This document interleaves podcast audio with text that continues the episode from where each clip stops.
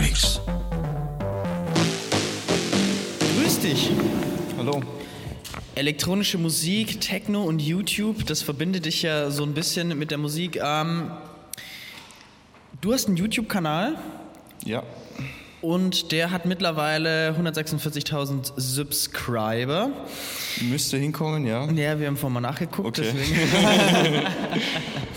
ähm, kannst du uns mal kurz erzählen, was der YouTube-Kanal jetzt ist?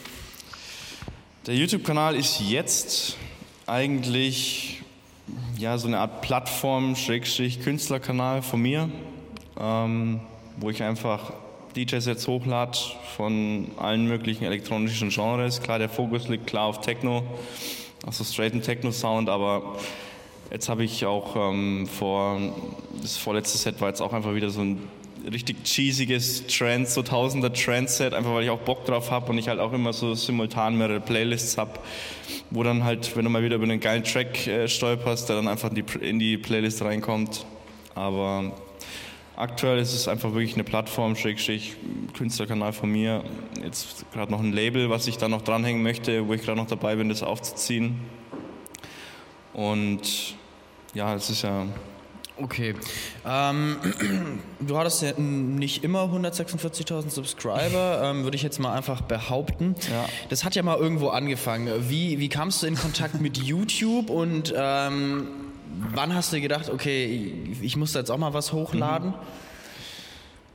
Also Kontakt in YouTube kam ich eigentlich, ich weiß nicht, für mich war schon seit 2006 oder so YouTube, Internet, so YouTube, das war für mich die Plattform, da war ich am meisten drauf so und war schon für mich immer auch zum Musik hören, da war ich immer auf YouTube unterwegs eigentlich, nie wirklich Radio oder sonst was. Ich habe früher immer schon auf, auf YouTube Musik gehört und dann, als ich wirklich dann auch in diese Techno-Schiene reingeraten bin und auch selber dann diesen Wunsch hatte, Musik zu machen, aufzulegen und so weiter, war es dann für mich eigentlich schon so klar, ja, ich lade es auf YouTube hoch. Also so, das war für mich, da war ich noch gar nicht mit Soundcloud oder sonst was irgendwie in Kontakt oder Mixcloud, sondern dachte mir, ja klar, YouTube, sicherlich. Und dann habe ich halt da angefangen, dann damals noch zu zweit. Ja, also das, das Projekt Finn Loathing war mal ein, ein Duo für die ersten drei Jahre, jetzt mache ich schon zwei Jahre mittlerweile alleine.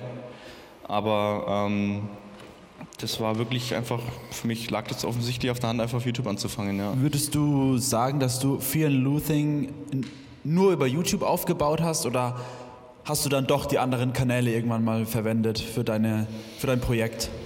Also wir haben es äh, dann am Anfang, die ersten paar Sets gingen dann wirklich nur auf YouTube hoch, dann irgendwie vielleicht nach einem halben Jahr oder so, dann mal einfach auf Mixcloud. Ja, weil es halt auch umsonst war, ne, auf, auf Soundcloud noch dann keinen Bock gehabt, äh, weil es halt auch was gekostet hat. Damals waren wir noch geizig, auf Schwaben natürlich. Und ähm, nee, also ähm, wir haben es wirklich dann rein über YouTube wirklich aufgebaut. Wir hatten noch gar keinen Bock auf Facebook, auf Instagram, sonst was, einfach nur Bock, wirklich Musik auf YouTube hochzuladen.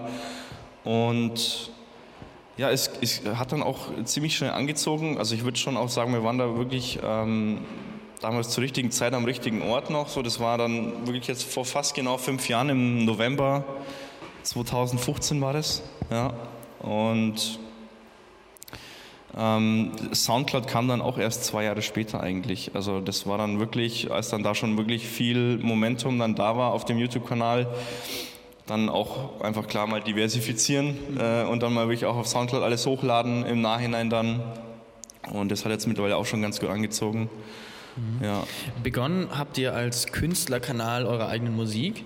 Ja. Und ähm, wie kam es dann dazu, dass ihr, ihr und irgendwann auch nur noch du, ähm, auch andere Künstler gefeatured habt, hochgeladen habt? Ähm, ja, also das war dann, wir haben dann mal ein paar Guestmixes und so gemacht, einfach weil wir halt, das war noch ganz am Anfang, ja, da, das war noch wirklich, wo wir noch unter 1000 waren oder so, da- das war dann wirklich ähm, größere Kanäle, wo ich halt einfach geschrieben habe, hey, wer hat's Bock, äh, hast du mal Bock, einen Mix zu machen, so, das war dann auch irgendwie, was ich aus äh, First Person war, das glaube ich, das ist ein ziemlich großer Drum-Bass-Kanal und einfach geschrieben, hey, wie schaut's aus? Äh, Hast du Bock äh, für uns ein Drum Bass Set zu machen und wir machen für dich ein Techno Set oder so, dass man einfach sich gegenseitig ein bisschen featured und so, also halt einfach mal so die die Audienz von dem abgreifen, der bei uns so. Und einfach ganz spontan ist entstanden. So selber die Musik von dem gefeiert und dann einfach mal geschrieben, hey, wie schaut's aus? So in die Richtung lief es dann, ja. Wie würdest du jetzt die Account-Art beziffern, die du äh, betreibst? Von dem YouTube-Kanal, Account Art. So als Distributor oder als Ja, schon als, als Plattform. Ne? Also ich meine, du, du kannst viele Funktionen damit machen. Ne? Also aktuell ist es halt einfach wirklich Techno-Sets hochladen mit dem Anspruch, die ich halt an die Sets einfach selber habe, so, dass es halt einfach ein geiles Set sein soll, es soll catchy sein und ähm, ja, halt abliefern. So. Also schon Anspruch dahinter, auch egal welche Genre ich dann mache, irgendwie, dass es halt schon ein geiles Set ist, was man sich oft mal anhören kann. Und auch immer so ein internes Konzept dahinter, hinter jedem Set meistens. Und habe auch so verschiedene Reihen, auch die ich dann irgendwie un- unterschiedlich benenne einfach. Aber der Kanal kann, oder es ist einfach eine Plattform, ja, wirklich, also wirklich mit vielen Schichten, ja. Du kannst theoretisch, du kannst andere Leute featuren, du kannst, du kannst ein Videoset hochladen, du kannst ein Set bloß mit Animation hochladen, du kannst ein, äh, du kannst wirklich Labelarbeit damit machen, du kannst wirklich das als Promotion-Plattform verwenden. Also da hast du wirklich viel, viele Optionen auf YouTube, ja. Der Kanal ist jetzt, ähm, wie du sagst, ja fünf Jahre alt. Was hat sich jetzt für dich persönlich, für de deine persönliche Musikerkarriere auch verändert jetzt in der Zeit?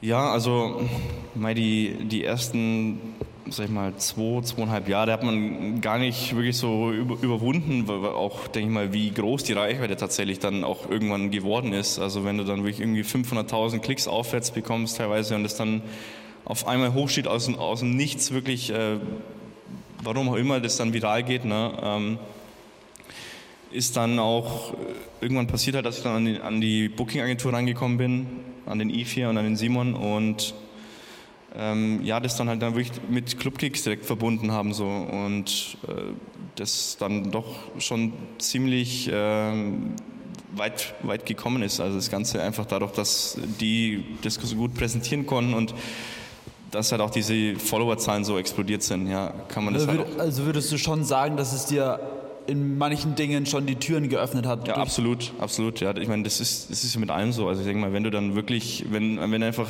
die Leute sehen, da ist eine Nachfrage da, äh, über 100.000 Follower, dann, dann ist es natürlich klar, dass du dann irgendwie, dass es dir Türen öffnet, auf jeden Fall. Ja. Und wie wichtig würdest du jetzt in der heutigen Zeit, YouTube, weil es gibt es ja jetzt schon länger auch, wie Mhm. wichtig würdest du es jetzt für einen Künstler einschätzen, der jetzt vielleicht auch gerade die Plattform für sich entdeckt? Mhm. Lohnt es sich denn überhaupt noch, da jetzt eine Karriere drüber aufzubauen oder sollte man doch eher lieber über andere Plattformen gehen?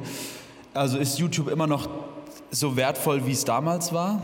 Also es hängt, glaube ich, drauf, hängt echt davon ab, wo du erfolgreich bist. Ja? Also wenn du jetzt ein Künstler bist, der irgendwie, also ich kann es mal bei, als Beispiel so T78, der reißt ja auch komplett die Beatport-Charts ab, aber ist auf, hat keinen YouTube-Kanal oder sonst was und der braucht auch keinen YouTube-Kanal. Ja? Der, der hat schon sein Netzwerk, denke ich mal, irgendwo und ähm, ist da krass unterwegs. So. Dann gibt es halt Leute, die auf Soundcloud extrem viele Follower haben und also das, denk mal, wenn es für dich funktioniert, dann mach da weiter, wo du schon erfolgreich bist und versuch nicht auf Teufel komm raus, jetzt noch irgendwie Instagram oder YouTube aufzubauen. Aber wenn du da halt irgendwie Bock drauf hast, auch so ein bisschen auf Videobearbeitung, auf Videosetzen, auf diese Dinge halt, dann ähm, klar, dann schau, schau dir YouTube an und ähm, äh, versuch dich da mal reinzuarbeiten. Also das ist, denke ich, eine Präferenzsache und auch eine Sache, wo, was, was dir Spaß macht und ähm, wo du gerade stehst. Also wenn du schon woanders extrem erfolgreich bist, dann bleib da. Ja. Wie ist der Prozess eines hochgeladenen YouTube-Videos? Also der Prozess, also jetzt, wenn das Video schon fertig ist, ne, du musst es hochladen, brauchst auf jeden Fall eine gute Leitung. Von, von, von, Beginn, wenn du Von Beginn an, Genau, ja. ja. Wie, wie, wie funktioniert das Ganze? Also jetzt für die, für die Techno-Sets an sich, also manchmal, manchmal habe ich in, in einer Stunde die, die Tracklist zusammen, weil ich gerade einfach denke, okay, krass, krass, krass, finde sau viele Tracks. Manchmal zieht sich eine Tracklist über zwei Jahre oder eineinhalb Jahre, bis ich dann ein Set fertig habe. Ähm, und ja, dann, dann, wenn ich das dann aufnehme, ne, ich habe daheim einen Controller, einfach so einen DJI SX 1000, ich weiß gar nicht, wie er heißt. Ich glaube DJI SX 1000 mit dem ich das jetzt schon seit vier Jahren immer mache. Und ja, wenn es dann fertig ist, dann ja, kommt darauf an. Meistens äh, hole ich mir halt irgendwelche royalty-free Animationen oder sonst was oder bediene mich halt von. Da bin ich eigentlich gut, dass ich mir irgendwelche Animationen so rausziehe oder GIFs oder sonst was und das dann irgendwie zusammenspiele, dass es ganz gut aussieht. Dann haue ich das in After Effects rein und renne das dann durch. Und wenn es klappt, ist es in zwei Stunden gerendert. Wenn ich wieder irgendwas verkackt habe, dann dauert es 16 Stunden zu rendern. Weil es halt, das sind ja dann doch meistens, was ich, ein bis zwei Stunden. Das dauert dann schon mal ein bisschen zu rennen und dann leicht es hoch. Habe meistens dafür schon irgendeinen Titel im Kopf. Und ja, ich meine, bei, bei der YouTube-Plattform, wenn du dein Video hochlädst, hast du ja auch verschiedene Funktionen wie Thumbnails, Hashtags ja. und so weiter. Ja. Auf was achtest du da? Was ähm, für Tipps kannst du geben in Bezug auf auch andere Künstler, Labels und Co.? Mhm. Was ist so das Essentielle bei so einem Upload? Also wichtig, also es ändert sich eigentlich jedes Jahr mit diesem Algorithmuszeug. Das letztes Jahr war oder vor vor drei Jahren war vor allem die Watchtime wichtig, also wie lang das Video geschaut wird. Das heißt, lange Videos haben besser performt, deswegen haben zu der Zeit auch viele Mixes und so weiter echt gut performt, weil Watchtime extrem wichtig war. Aktuell ist es äh, Click-Through-Rate, also quasi, wenn dein Video wo gezeigt wird, wie viele Leute die sehen, klicken drauf und wie viel Prozent vom Video wird geschaut. Ja, also wie, wie lang wird es geguckt, nicht also die Prozentualanteil, nicht die Länge an sich. Ja. Und ich würde auf jeden Fall sagen, es ist schon immer wichtig, einen guten Titel zu haben, der auch irgendwo dann auftauchen kann in ähnlichen Videos, weil wenn ich jetzt ein Set hoch, äh, ein Set mache, irgendwie ein melodisches Techno-Set und nenne das Sonnentanz oder irgendwie, gibt er irgendwie so einen künstlerischen Namen, weil es sich vielleicht gut anhört oder so, aber das heißt dann so, aber es taucht halt nirgendwo taucht auf, halt weil, auf, ja. genau, ja. Und klar, ein catchiges Thumbnail ist immer gut. Ja, also Gesichter, vor allem Gesichter performen immer krass. Also wenn jetzt irgendwie ein cooles Digital Art hast oder sonst was mit dem Gesicht drauf, der Mensch schaut immer auf Gesichter, der Mensch will eigentlich immer Gesichter sehen. Das hast du auch viel im, im Geschäftsbereich, dass du auf eine Homepage oder wenn du was verkaufen möchtest, am besten immer ein Gesicht drauf packst, weil der Mensch ähm, springt auf Gesichter an. Oder das habe ich bei Kim Kardashian auf dem Instagram-Account kannst du sehen. Wenn du die, die Bilder, wo ihr Gesicht, wo einfach ihr Gesicht zu sehen ist, das hat gleich zehnmal oder wesentlich mehr Likes, als wenn jetzt das Profil von der Seite oder wenn was anderes zu sehen ist. Ja. Also das Gesicht ist extrem wichtig für eine gute Thumbnail. Und klar ist jetzt kein Muss, also gibt auch genügend Beispiele für Dinge, wie es anders funktioniert hat, aber das sind halt alles Tendenzen, ja. Und ja, also eine Thumbnail und ein guter Titel ist auf jeden Fall schon und, entscheidend. Und die Hashtags, ja. spielen die dort auch eine Rolle auf YouTube? Nee, Hashtags eher weniger. Also Titel schon eher, weil es halt einfach wirklich, es geht wirklich darum, dann ähm, in der Auffindbarkeit, da spielt der Titel eine Rolle. Weil wenn ich jetzt äh, irgendwie ein Dark Techno Set anhöre und dann siehst du ja wirklich die ähnlichen Videos an der Seite, dann taucht da auch Dark Techno oder halt also Sachen aus deiner Präferenz aus. Ne? Das ist alles eine Sache, was, was guckst du an? Ja, also dann kommt vielleicht ein Kochtutorial, dann kommt wieder ein Dark Techno Set, dann kommt wieder irgendwas Politisches oder was ich, was halt jeder selber so guckt, aber äh, sollte schon themenbezogen irgendwo sein. Deswegen, ähm, ja. Wie viele Keywords nutzt du? Die Key, also die Keywords eigentlich immer die gleichen. Ja, also diese, diese, die kannst du beim Upload eingeben. Da kannst du Voreinstellungen machen, dass du ähm, dass immer die gleichen drinstehen, die habe ich schon seit zwei, drei Jahren nicht mehr verändert eigentlich. Also finde ich vernachlässigbar. Gut, müsste ich mich mal reinlesen oder checken, ob da was sich wirklich tut, wenn ich die ändere. Aber die meiste Änderung tatsächlich ist, wenn ich, wenn ich ein Video hochlade und manchmal performt schlecht, dann ändere ich auch manchmal einfach den Titel und schaue oder verändere nur die Konstellation vom Titel, dass sich es irgendwie anders darstellt und dann tut sich tatsächlich. Hast du das also auch, hast du es auch schon gemerkt, dass dann, wenn du das Video schon länger äh, hochgeladen ja. hattest, dass du dann einfach nur den Titel geändert ja. hast? Und dann ging es sofort anders? Hat sich auf, ja, ja, genau. Also, ja. wenn wir jetzt äh, was einspielen können, können wir es direkt zeigen, dass es da echt dann teilweise richtig was tut. Ähm, aber das hilft auf jeden Fall was, genauso wie die Thumbnail ändern. Also das, das ist, das ist nichts, der Titel und die Thumbnail sind nichts Statisches, die kann man immer verändern. Mhm. Ja. Wie, wie sieht da so der Prozess aus? Hast du da eine, also du hast ja super viel schon mittlerweile hochgeladen. Ja. Und ähm, änderst du dann am laufenden Band nach wir, zwei, drei Monaten oder sonst was kommt eine Erinnerung oder nach einem halben Jahr kommt eine Erinnerung, okay, ähm, das könntest du mal wieder ändern oder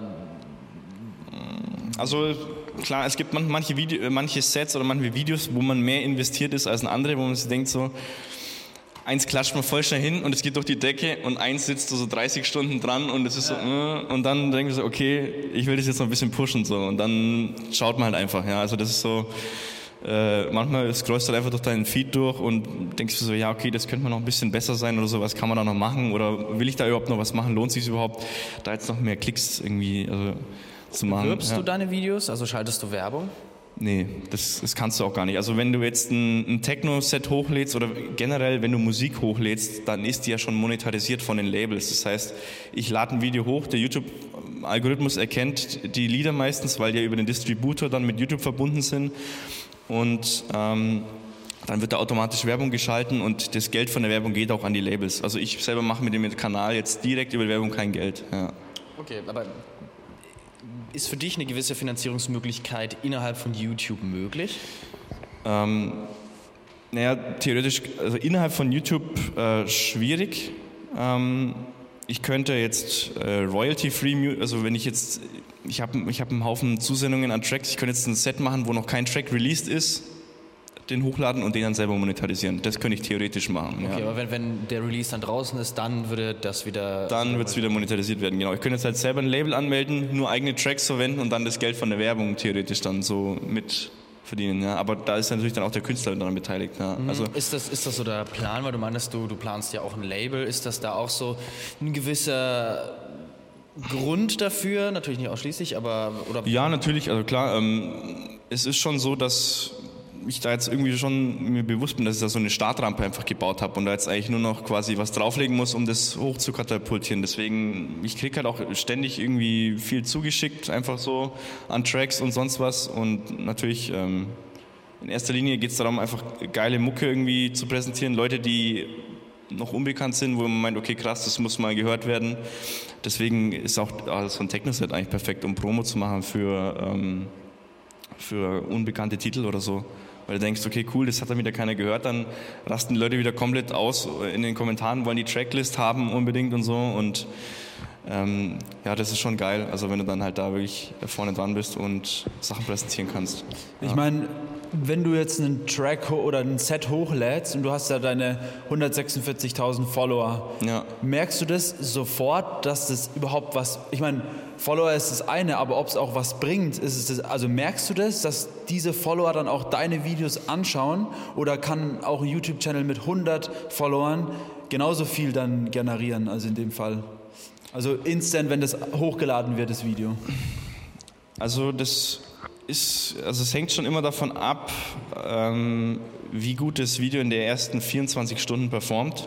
Das ist wichtig für den Algorithmus. Ne? Also wenn, wenn ich jetzt wirklich wie so ein Trendset hochlädt, da weiß ich, das macht nicht viele Klicks, weil das ist eher was Fremdes für einen Channel.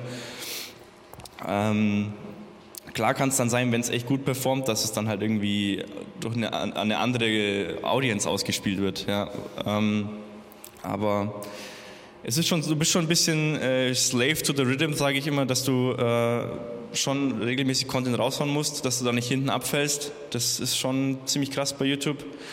Und ähm, man merkt schon auf jeden Fall auch, dass äh, wenn dann mal länger Pause ist, dass du dann schon ein bisschen abfällst. Also dann ist schon mal wieder Mhm. Ähm, also es gibt schon ein paar Kanäle jetzt auch, also jetzt nicht im Musikthema, YouTube generell, die halt dann schon echt irgendwie ihre 100.000 Follower haben, aber weil sie halt schon seit vier, fünf Jahren nichts mehr gemacht haben, dann schon so ein bisschen tot sind oder halt einfach, mhm. wahrscheinlich brauchst du dann wirklich wieder einfach ein Jahr an Grind, an Momentum, um einfach wieder das zu pushen und um wieder auf, auf den alten Pfad zu kommen. Ja? Also das ist auch, denke ich, für Leute, die neu anfangen mit YouTube, am Anfang, um diese Maschine loszutreten, musst du da schon Arbeit reinstecken und wenn du was, wenn du was hochlädst, dir auch echt überlegen, wie verbreite ich das oder wie bekomme ich da Traffic und Klicks und Engagement am Anfang drauf, um das dann loszutreten. Ja.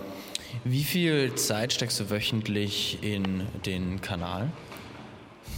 Also gibt Wochen, wo ich echt jeden Tag mal immer so ein, zwei Stunden also mir macht es auch Spaß, das, da kann ich halt richtig abnörden in diesem Creator Studio, dann einfach da ähm, mal zu gucken, was performt gut, was performt schlecht. Ähm, dann, klar, dann suchst du Tracks raus, also klar, die, das ist fließend, was du, ob, Arbeit für den Kanal, Arbeit als Künstler, ne, das ist dann quasi alles irgendwie übergreifend, aber ähm, vor allem jetzt auch mit Corona ähm, ist es ist viel ins Internet gegangen, muss man auch sagen, ist auch viel Konkurrenz dazu gekommen. Also das habe ich echt gemerkt, vor allem so März, April, wo dann auf einmal jeder DJ das Internet für sich entdeckt hat oder jeder Künstler so auf einmal ins Internet geht, hat man auch gemerkt, ähm, dir wird ein Teil vom Kuchen weggefressen auch gerade so, weil halt auch einfach äh, gerade viel mehr Angebot da ist und viel mehr ähm, Künstler dann auch Content produzieren, die sonst eigentlich gar nichts gemacht haben in die Richtung oder viel weniger. Ähm, aber aktuell denke ich, bin ich da schon noch gut aufgestellt und ähm, ja, also Zeit ist fließend. Ne? Also manchmal, manchmal ist es viel, manchmal ist es wenig. Also Würdest okay, du sagen, ähm, man kann sich ähm, die Subscriber auf YouTube kaufen, also wie so Bots? Ähm, du kannst dir du kannst dir Subscriber kaufen, du kannst dir auch Klicks kaufen, aber das Problem ist, der Algorithmus will Watchtime haben, der möchte Engagement haben und wenn du dir Klicks kaufst, dann hast du 100.000 Leute, die für eine Sekunde dein Video angeschaut haben. Was für YouTube, für den Algorithmus bedeutet, das Video ist komplett scheiße. Mhm. Ja, weil das will sich keiner anschauen. Das fällt sofort hinten runter. Und also wenn du das äh, machst, dann laufst du auch Gefahr, dann wahrscheinlich geshadowbanned zu werden oder sowas. Ja, also wenn du dann wirklich Videos hast, die schlecht performen, dann äh, wird das nächste Video weniger Leuten ausgespielt. Und also, wenn du keine Base hast, die die Videos von Anfang an gucken, dann werden dir, bringt, bringt dir auch die Followerzahl wenig. Ja. Hast du auch ähm, Kooperationen oder Anfragen mit gewissen Künstlern und Labels, die du häufiger auch featurest und Labels, mit denen, zusammen, mit denen du zusammenarbeitest und ähm, ja, ich würde sagen, ja, einfach Kooperationen auch mhm. eingegangen bist?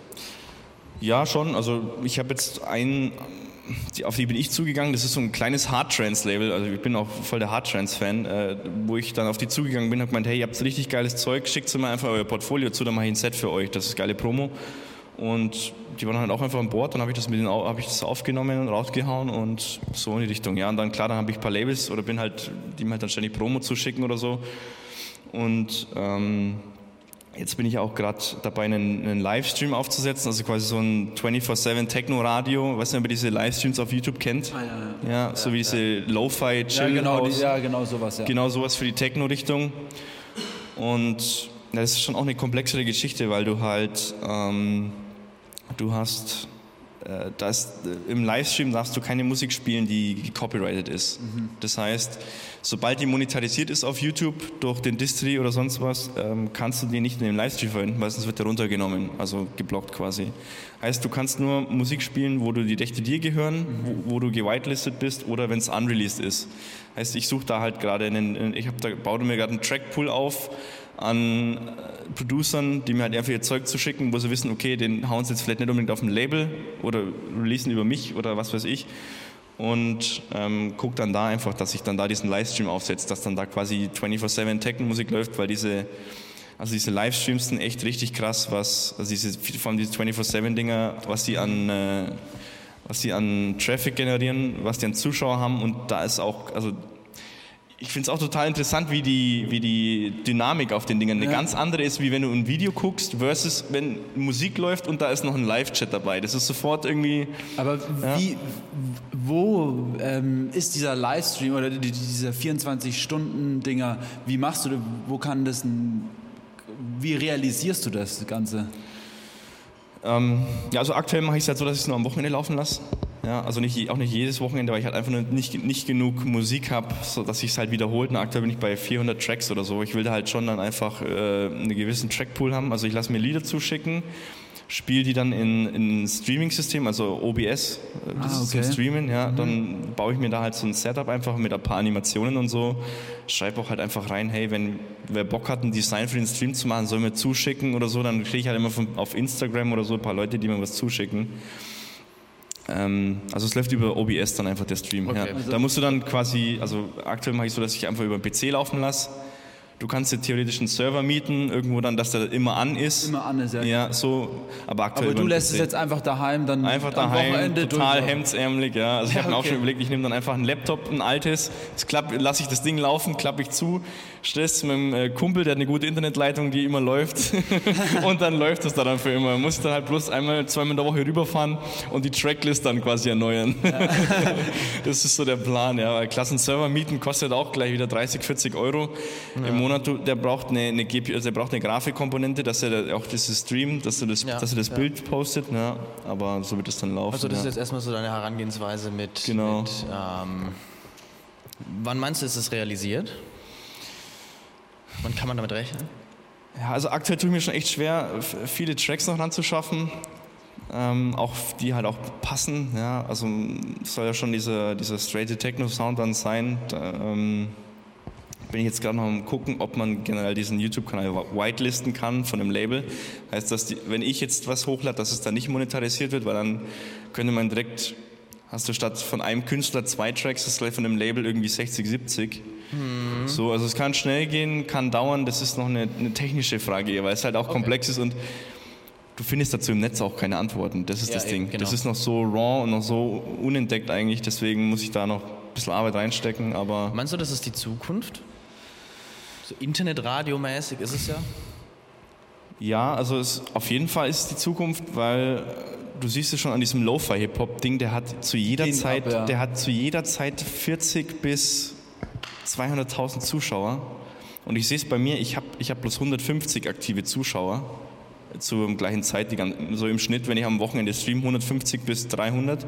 Und selbst das sind am Tag schon um die 10.000 bis 20.000 Plays okay. bei 150. Und jetzt kannst du mal rechnen, da kannst du noch ein paar Nullen dranhängen, dann machen die am Tag irgendwie ihre 4 bis 10 Millionen Plays am Tag mit ihrer eigenen Musik. Also da, das ist, das ist schon noch eine richtige Industrie eigentlich fast ja. schon, die sich da gerade bildet mit diesen Livestreams. Das ist schon echt krass. Okay, weil das gibt es ja auch noch gar nicht so lange. ja, so seit 2016 hat es angefangen. Ja. ja. Also ich habe auch 2017 dann auch diesen Livestream gemacht, da, wo es halt auch rechtlich noch überhaupt nichts gab. Da habe ich dann auch einfach die ganzen Sets von mir reingepackt in den Livestream und ist auch total durch die Decke gegangen. Mittlerweile geht es da nicht mehr wegen dem Copyright, mhm, mhm, weil jetzt die Technik quasi nachgezogen hat.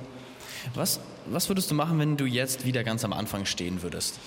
Wie, würdest du es genauso machen? Oder? Das, das, die Frage stelle ich mir tatsächlich echt oft. Also ich glaube, ich war schon echt zu einem guten Zeitpunkt da am Start, wo das gerade angezogen hat mit diesen ähm, Musikmixes auf YouTube. Also klar gibt es schon seit Ewigkeiten Musik auf YouTube, aber dass ich da halt schon so ein bisschen System von Anfang an irgendwie auch unbewussterweise mit dahinter gepackt habe, das war schon eigentlich ganz gut. Ich würde auf jeden Fall klar, weil YouTube mir einfach Spaß macht. Ich bin selber sau viel auf der Plattform unterwegs, viel zu viel wahrscheinlich auch einfach mehr auf, als auf Instagram und sonst wo auf Facebook. Ähm, würde ich es auf jeden Fall wieder so machen. Also am, am, Anfang halt einfach wirklich was hochladen, den Content und dann einfach mir überlegen, okay, wie kriege ich da Augen drauf? Ja, wie kriege ich, oder Ohren, in meinem Fall Ohren. Ja. Ähm, und das ist, denke ich, so die Frage, die sich jeder stellen muss. Also wenn du auf YouTube was anfangen möchtest, dass du halt einfach wirklich was erstellst und dann äh, dir über, noch überlegst, wie bekommst du diese kritische Masse an Leuten, seien es jetzt mal wirklich einfach 50 loyale Leute, die dein Zeug feiern und die dir ein bisschen Engagement draufbringen. Ja, wenn du das schon hast, dann kannst du das auch immer weiterspielen, weil dann, wenn du dann regel, wirklich, das ist auch extrem wichtig, einfach Regelmäßigkeit, dass du regelmäßig dann was raushaust, was den Leuten taugt, wovon die mehr hören wollen oder haben wollen, also sei es jetzt Musik oder Videocontent oder sonst was, dass du dann einfach ähm, da dran bleibst. Ja. Was für einen Stellenwert oder was für, ein, für, eine Position hat denn die Musik auf YouTube an sich? Weil es ja doch sehr viel ähm, Comedy oder auch äh, einfach visuelle Dinge gibt und so reine Sets, wie du jetzt machst, ja. die dann auch ohne irgendwie eine großen Show da äh, ähm, ja. abgeliefert werden. Was für eine Position hat denn die Musik da? Ähm, in welchem Sinne Positionen von Also Musik? Ja. im Vergleich zu anderen, also wie wird das bewertet oder beziehungsweise ist es so wertvoll auf YouTube da die Musik so hochzuladen oder sollte man dann immer schon ein Set irgendwie vorbereiten und dann auch vielleicht eine kleine Show dann machen mhm. oder selber auch vor der Kamera stehen oder ist es auch oder macht es keinen Unterschied? Ja. Also es gibt schon, denke ich, ähm, so Geschichten wie zum Beispiel Circle oder Boiler Room, ja, das ist was fürs Auge. Da schaust du an, willst mitfeiern oder diese Circle-Dinger, wo die auf irgendeiner Bergkulisse sind und es ist einfach krass so. Ja, das schaut man natürlich auch an. Und ich sage jetzt mal, in meinem Fall hast du halt auch viel, ich merke es auch viel, diese Gaming-Schiene, Leute, die beim Zocken Musik hören, Leute, die beim äh, Training Musik hören, also die Musik als Nebenbeschäftigung haben oder die es an den Beamer werfen und in der Afterhour das Set hören oder sonst was. Ja? Also ist halt immer die Frage, was du dazu machst, ja? also, oder was du damit erreichen willst. Ne? Ich sag mal, bei mir ist es halt so, ähm, klar mache ich auch Videosets. Ja, ich bin jetzt nicht der extreme Videotyp. Das, das ist auch so das, was mir am meisten nervt, so die Videobearbeitung oder Bildbearbeitung. Da bin ich halt auch eine Niete drin, einfach so. Und habe das dann lieber, wenn ich halt schon ein fertiges Setup habe, dass ich dann einfach nur quasi von jemand aus dem Club oder so dann das, das Video hochladen kann. Das ist natürlich dann geil. Ähm, aber klar, gibt auch andere Kanäle, die einfach sich selber die ganze Zeit oder die, die ihre Player abfilmen und ein Set mischen. Ja. Und das ist dann auch eigentlich einfach eine Präferenzsache. Also wenn du darauf stehst, dass du dann deine DJ-Skills noch mitzeigst oder dass Leute was lernen können oder ob du jetzt einfach nur visuell was Geiles hast, was du auf den Beamer werfen kannst oder so, das, also das ist, das kann man so oder so machen. Also das ist wirklich, denke ich dann, wo ich sage, okay, mach da dein Ding, mhm. anstatt dass du jetzt sagst, okay, mach das so, um das zu erreichen. Ja. Hast du mit YouTube schon Geld verdient? Also Werb monetarisierungstechnisch nicht. Ne? Also klar, es kommen viele Kooperationsanfragen rein, die ich meist alle abgelehnt habe, weil ich in meinem Set keine, keine Werbeunterbrechung oder am Anfang keine Werbeunterbrechung machen will. Ich habe dann als Merch angehängt. Ich habe es dann am Anfang so gemacht, dass ich ähm, Amazon einfach über Amazon Merch, du, es gibt ja schon Merch bei Amazon, kannst du damit anhängen, dann Affiliate-Link, so hey, support me for free, buy stuff von Amazon, so quasi. Ja, ja. Ah, ja, okay, ja. So, ja, mit diesem Affiliate-Link oder halt dann noch Setup reingepostet an Headphones und was weiß ich, so. Das ist in die Richtung und halt einfach der Merch. Aber ich könnte noch wesentlich mehr Geld rausschlagen, aber aktuell bin ich einfach froh, so dass ich diese, das Ding einfach so wie es läuft, ja, und habe da meinen Spaß dran an der Geschichte und ist mehr ein Herzensding als ein Geldding. Ja. Aber wie kann man denn mit YouTube Geld verdienen? Also ich meine, es gibt ja genug YouTube-Stars, mhm. die irgendwelche Vlogs gemacht haben. Auch wie kann man denn gezielt sagen so, hey, ich gehe jetzt diese Karriere ein und damit will ich jetzt Geld verdienen? Mhm. Also du kannst mit YouTube Geld verdienen, also wenn du jetzt sagst, es gibt da die Möglichkeit, ich will rein mit YouTube Geld verdienen oder ich will mit YouTube auf was aufmerksam machen, womit ich mein Geld verdiene. Ob du jetzt ein Business bist oder ob du, also will ich jetzt durch Werbeeinnahmen Geld verdienen oder will ich durch das Business, was an meinem Kanal dranhängt, Geld verdienen. Ja, das sind die zwei Optionen im Endeffekt. Ja. Klar gibt es äh, so Kanäle wie diese Top 10, kennen Sie Watch Mojo? Das diese Top 10, Top 10 äh, Will Smith Movies oder so. Das kann man dann selber zusammenschneiden, ja. machst letztes hoch und dann, das sind so Dinge, was halt viele Klicks einfach fahren und dann machst du durch die Werbeeinnahmen Geld, ja. Aber die meisten Leute, es gibt auch Kanäle, die haben bloß 2.000, 3.000 äh, Aufrufe, haben aber dann ein Business dran hängen, wo sie Klienten kriegen, wo sie Produkte verkaufen, ja. Und ansonsten halt, ja klar, wenn du, wenn du dieser klassische YouTuber bist, der Content erstellt über sein Thema, dann. Aber man kriegt ja dann auch irgendwann direkt von YouTube ja auch Kohle, oder? Es ist, ja, ja, sicherlich. Und ab, und ab wann, ab welcher Zahl kann man sagen, kriegt man dann die ersten Moneten? Also es ist, es ist immer so ein, so ein Tiersystem. Ab 50 Follower kannst du, oder ab, ab 500 Followern kannst du, glaube ich, deinen eigenen Link generieren, dass du youtube.com slash Fear Loathing zum Beispiel machen kannst.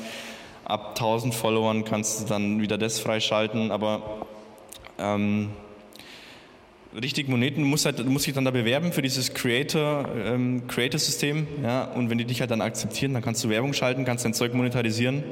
Aber das, das hat in, vor allem in den letzten zwei Jahren auch echt nochmal gut angezogen mit, ähm, mit Richtlinien und mit was für Content monetarisiert wird. Also das wurde auch ein bisschen weichgespült tatsächlich, fand ich, ein bisschen in YouTube. Also da musst du schon in der richtigen Branche sein. Es muss family-friendly sein mittlerweile, weißt du. Das soll nicht zu edgy sein, nicht mehr so politisch inkorrekt oder halt äh, zu aufmüpfig oder so. Also das, das ist schon auch ein bisschen strenger geworden in den letzten Jahren tatsächlich. Mhm als noch 2002 oder 2012 äh, oder 2013, wo das noch mehr so wilder Westen war und da halt echt crazy Zeug noch gemacht wurde. Ja. Aber du kannst schon relativ früh, wenn du da halt einfach Gas gibst und äh, einfach was hast, wo dir taugt und wo, wo es dir nicht schwerfällt, Content zu produzieren. Ja, darum geht es ja im Endeffekt.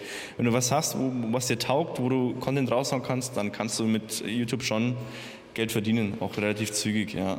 Das wird wahrscheinlich am Anfang noch nicht so viel sein, weil es kommt darauf an, ähm, wie viele Klicks du hast, wie viele Leute keinen Adblocker verwenden, was ich selber auch tue. Adblocker sehr gut.